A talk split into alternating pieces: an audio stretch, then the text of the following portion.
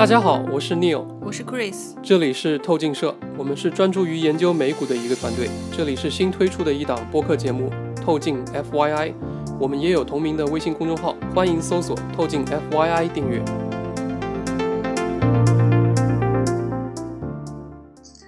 大家好，嗯，今天由我呢来跟大家聊一聊 API。那前面我们也聊到很多公司都是 API 类的公司，比如 Stripe、深网、Twilio、Fastly、MongoDB 等等。那我们也写过相关的文章，介绍过这类的公司。那 API 模式其实是基于整个云基础设施发展的基础上衍生出来的，那成了现在比较主流的商业模式。啊，为了能够更加系统和深入的去理解 API 模式的公司，我觉得还是有必要要重新梳理一下关于 API 的基本认知。那对于行业内的人来说呢，可能这些基础的常识和认知都很简单了。那对于我们这种外行，特别是从投资者的角度，那如何正确的、简洁的，以及达到投资所需要的深度和角度的去理解这些概念，我觉得还是比较重要的。这个基础的学习是不可少的。那这也是我自己学习的一个分享，那希望对大家有帮助。首先，我们先来看一下什么是 API。API 的英文是 Application Programming Interfaces 的简称，啊，中文叫应用程序接口。那在技术上的定义是，API 是一组逻辑，它接受特定的输入，然后为你提供特定的输出。API 就像一个黑匣子，啊，我们可以举几个例子来理解一下。比如说，啊，你像 Google Map API 输入一个地址。它就会输出那个地址的经度跟纬度的坐标。那如果你像滴滴 Driver API 输入一个上车地点和一个下车地点，那它就会给你输出一个司机联系方式和姓名以及车辆的信息。呃，API 技术上真正的含义其实就是工程师构建了。模块来实现某一个特定的事件，那么他们会清楚的定义这些模块的输入和输出的一个特定的类型。那当你向 API 输入一堆信息来获取你想要的输出信息的时候呢，这个动作就被称为调用 API。那 API 通常会告诉我们它所接受的输入的类型，比如说，如果你将你的名字然后输到那个 Google Map API 里面，它其实就没有办法输出的。它其实是被设计来用来完成一项特定的一个任务，嗯，就是像把地址转换为坐标。那所以它就特别只适用于呃非常特定类型的数据，呃，就像输入一样，API 提供的呃输出也是。特定的，那假设你向 Google Map API 输入了正确的地址啊，那它始终会以同样的格式向你输出坐标信息，就是我们前面说的经度跟纬度。那如果是出现错误了，它找不到你输入的那个地址的坐标，那它也会明确的告诉你，呃，并且告诉你原因。呃，其实我们现在手机上用的大部分的 API 都是一呃 APP，大部分的 APP 都是一堆 API。那你会看到有很多漂亮的页面，那其实只是前端。那大部分的 APP 都是前端加后端这样模式呈现的。那后端呢？后端工程师其实是在 APP 里面，就是为用户所需要用到的一些重要的事件去创建那个 API，比如说呃 Gmail。呃，你需要创建你接收、你显示、发送和转发邮件的 API。那这些 API 已经调用他们的这个逻辑，就是 APP 的后端。那像我们，这就有点像什么呢？就是我们开车的时候，我们汽车的那个引擎盖下面发生的事情一样。其实我们开车的人本身，即使坐车的人，我们都不知道发生了什么。那前端呢，就是说，呃，就是通过调用后端的这些 API 啊来使用的。你这你使用的时候，你也是看不到这一些的。我们看到的是前端一个图形用户的一个界面啊，你不需要输入编写任何代码，你只需要点击或者说呃简单的输入就获取就可以获取到你想要的信息。那么在实际的呃应用当中呢，其实。当我们说 API 的时候，其实是有三三种呃类型的意义的啊。我觉得我们还是要搞清楚，当我们说 API 的时候，啊，我们到底在说什么？那呃有三种，第一种呢就是说内部 API，就是。嗯，当公司创建 APP 的时候，他们会设计一组 API。那最容最容易理解的例子呢，就是滴滴啊。你在滴滴的 APP 中，呃，不同的动作就会触发后台不同的 API。那几乎所有的 APP 都是这样的模式。啊，你在 A P P 中采取的那个动作，你就触发了公司内部的 A P I，这些 A P I 来完成你的请求。那公司内部的 A P I 其实呃也是分层的，比如说你预定车辆的这个 A P I 里面可能还嵌套了一大堆更小的 A P I 来完成这个动作啊，找到司机、预定司机、呃验证你的信用卡信息。啊，以及呃和用户沟通等等，那这些 API 其实都是公司内部使用的，它不是公开的啊。那第二种类型呢，就叫公共 API。呃，有时候公司会提供一些 API，然后还有一些使用说明。那 Twitter 的那个 API 就是一个很好的例子，你可以使用 Twitter AP API，然后去呃进行它内部 API 的大量的调用，比如说显示、搜索。呃，还有发送信息啊，你也可以在呃 Twitter API APP 之外，呃，自己用代码调用这些 API。调用 API 做什么呢？比如说，你可以建立一些规则，筛选出呃你需要的历史推文或者实时的这些推文。呃，因为因为 Twitter，因为你一次只能输一百四十个字嘛，那很多人在表达的时候，他会。呃，根据他的时间的安排，会会比较零散的、琐碎的去输入一些内容。那如果你想把这些内容呃全部完整的收集在一块的时候呢，你就可以去使用它这个 API 来去实现你想要的这些东西。嗯，第三种呢就是呃代码接口。那前面我们讲的这两种内部的和公共的 API，其实是为了实现啊某种功能。但是开发人员他们使用 API 的时候呢，他们有时候指的是呃，就是更低层次的输入跟输出。就比如说代码中的一些函数啊什么的啊，比如说呃 JavaScript 里面排序函数就是一个 API，你输入一组数字或者字母，然后它就会输出排序后的呃数字或者字母。当然还有其他的那个函数，比如说你添加、删除、过滤等等。那你在使用程序员、呃开发人员，他们在使用 JavaScript 编写代码的时候，就会使用到这些啊。然后我们前面开头说到了 Stripe、Twilio、Fastly、MongoDB 这类的公司的产品，其实就属于这一类，这也是我们研究的一个重点啊。你可以理解为，就是他们是专门。提供类似于函数代码这样产品的一个第三方的公司，所以呢，我们呃经常会把他们称作第三方 API 或者叫呃供应商 API vendor API。我们之前说的呃软件站公司，其实指的就是这一类的公司啊。其实基于这些公司的产品啊，你只要需要呃输入几行的代码，你就可以实现你整个产品的一个功能。下面我们来说一下，呃，API 产品的一些特征。啊，一直以来很多人都把 API 产品就视为 SaaS 产品，我觉得这个还是要稍微区分对待的，因为像对于公司内部 API 来说，用户直接使用的就是一个 SaaS 的产品，是拿来即用的。但是我们说代码接口的话，那就不一样了啊，尤其我们今天所说的 API 都是指的这一种第三种 API，它们其实是有自己的一些特征的。第一点呢，就是产品的使用者跟采购的决策者和传统的 SaaS 产品是不一样的。那种传统典型的 SaaS 产品的决策者其实是部门的管理者，而 API 的采购决策者就是工程师。这点其实在我们前面很多的文章当中呢都有提到过。典型的就是我们之前有聊到过的 Twilio 和 Stripe，啊，公司大部分其实。都是使用 SaaS 的，但是 API 产品的使用者其实就只有软件工程师。那 API 产品其实我理解就是说是真正的自上而下决策的一个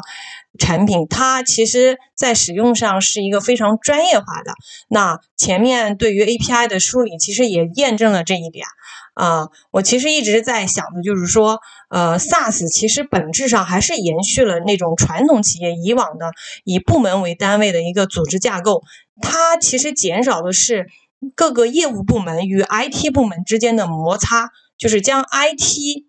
呃，以 IT 为中心的呃那些组织架构，把它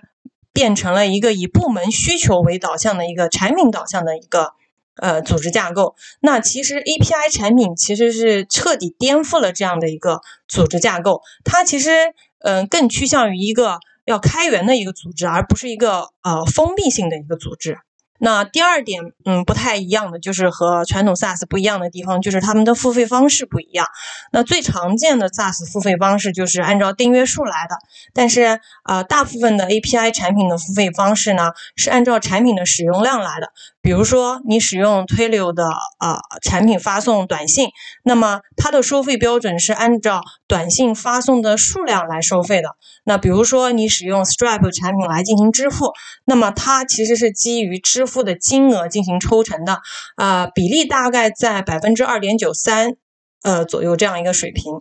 那 SaaS 产品的规模其实跟这个用户呃客户业务的规模其实没有非常直接的一个关系，但是 API 产品的呃业务的规模其实跟用户的业务规模是呈现着呃非常呃关联的一个关系。那这种。呃，两种收费模式，我觉得各有利弊吧。那 A 其实，在 API 产品下这种模式下呢，它其实特别容易出现大客户特征。那之前我们呃也有一篇文章是对于 Stripe CEO 的一个采访，他也分享了他们是怎么样丢掉这个 Uber 这个大客户的。那本身丢掉，不论是什么原因丢掉 Uber 这个大客户吧，我觉得本身也就说明了，就是 API 的产品是容易体现这个大客户特征的。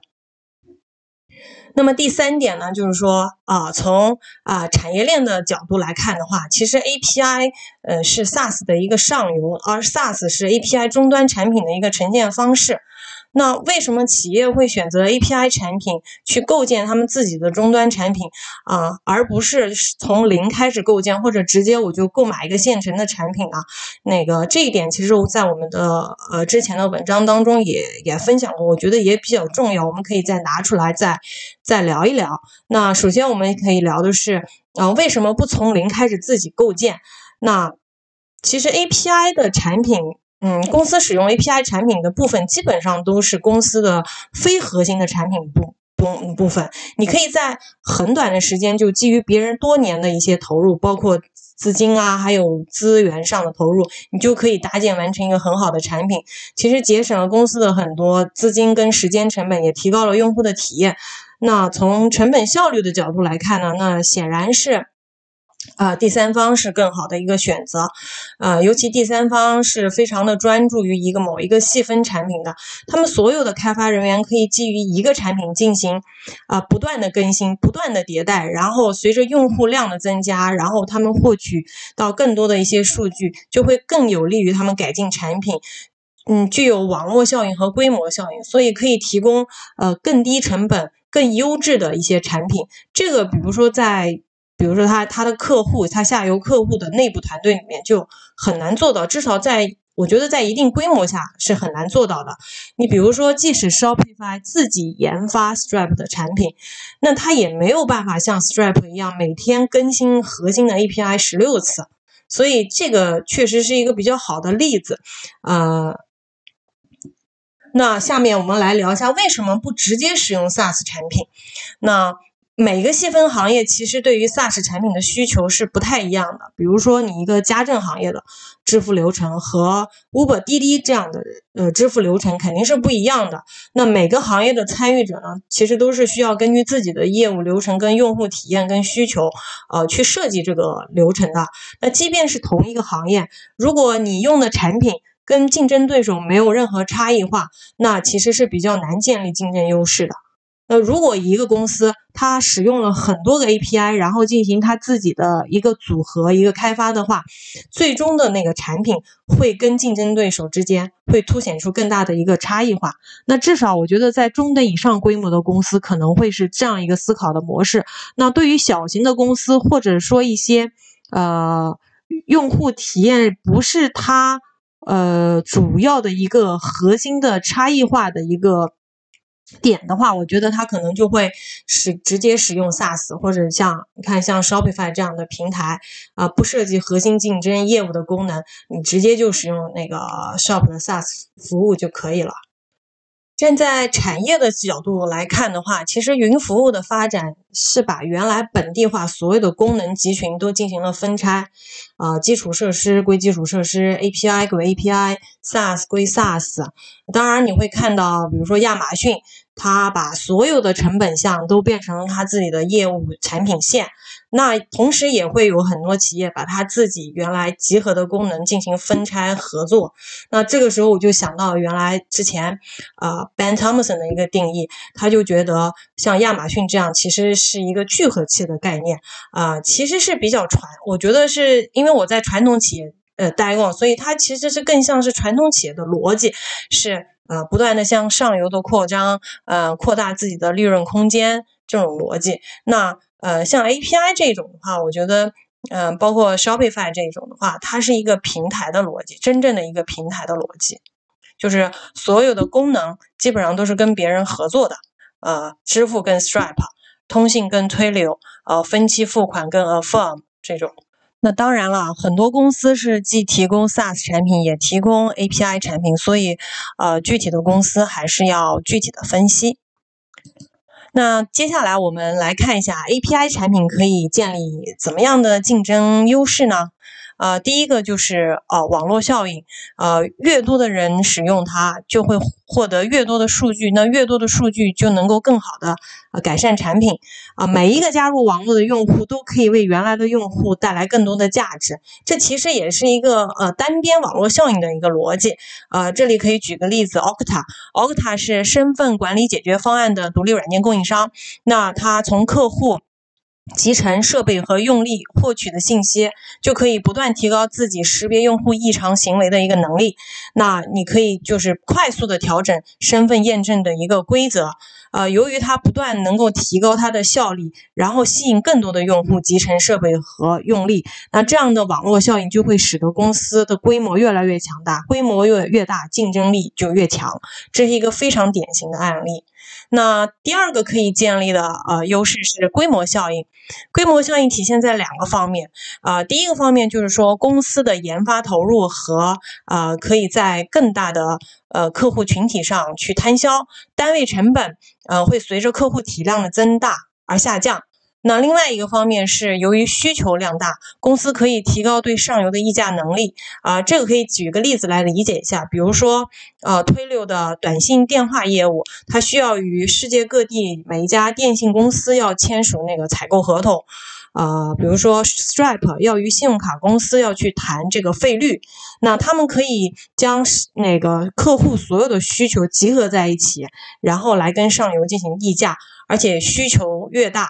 议价能力就越强，这是某一个单一的那个采购商和小型竞争对手都是无法比拟的。嗯，第三个可以建立的竞争优势是高转换成本。那首先是 API 产品的功能都不是公司的核心业务，所以有没有必要因为一些成本或者体验去更换，本身就是需要思考的。那我那当然最最关键的是，大部分的 API 产品都是客户用来呃创建他们自己自定义的解决方案跟工作流的，所以其实是要基于 API 之上再进行二次开发的，所以这种切换成本本身就是比较高的。那还有就是说。A 作为 API 公司来说的话，他们也是在不断的增加他们的产品和功能，也快速的迭代自己的产品。实际上，这就是在增加客户的粘性。那如果最终用户使用 API 公司的产品啊进行数据的存储的话，那这个粘性就更大了。比如说推流并购的 Segment，它是从工具属性产品直接切入到了客户核心的数据分析产品。那 Segment 也在向产业链的前端数据存储。在拓展。呃，如果成功成功的话，对于推罗来说，不仅仅是完善了整个用户的一个生命周期，那其实还是提高了用户的粘性。那当然，API 产品也面临着一些挑战。呃，首先它的利润率水平肯定比传统典型的 SaaS 要低啊。SaaS 是典型的资本性支出前置，然后是低边际成本的一个生意。但是 API 我们可以看到的是，现在很多的产品它的变动成本占比比较高，因为它需要向上游支付费用啊。我们前面举的例子里面也可以看得到，那 API 的公司基本上都是低利润率走量的生意，它和客户的业绩是直接挂钩的。那再有一个就是说，API 产品其实是分很多层级的。你的这一层的 API 的产品可能会为别人的 API 产品做了嫁衣。我们还是呃以 Segment 的例子来说一下。呃，Segment 是客户数据平台，它就是获取了公司其他 API 产品生成的一个数据，实际上是它控制着客户关系，而不是其他 API 的产品。那同时，它还模块化了其他的 API 的产品，所以呃，要识别这个谁控制了客户关系，这个还是非常关键的。那今天我们基本上就聊了什么是 API，呃，API 产品的特征，API 产品可以建立的竞争优势，包括 API 产品面临的一些挑战。呃，有兴趣研究的朋友可以再去查阅一下我们之前分享的一些内容。那今天的节目，呃，差不多就到这里，我们下次再聊，谢谢。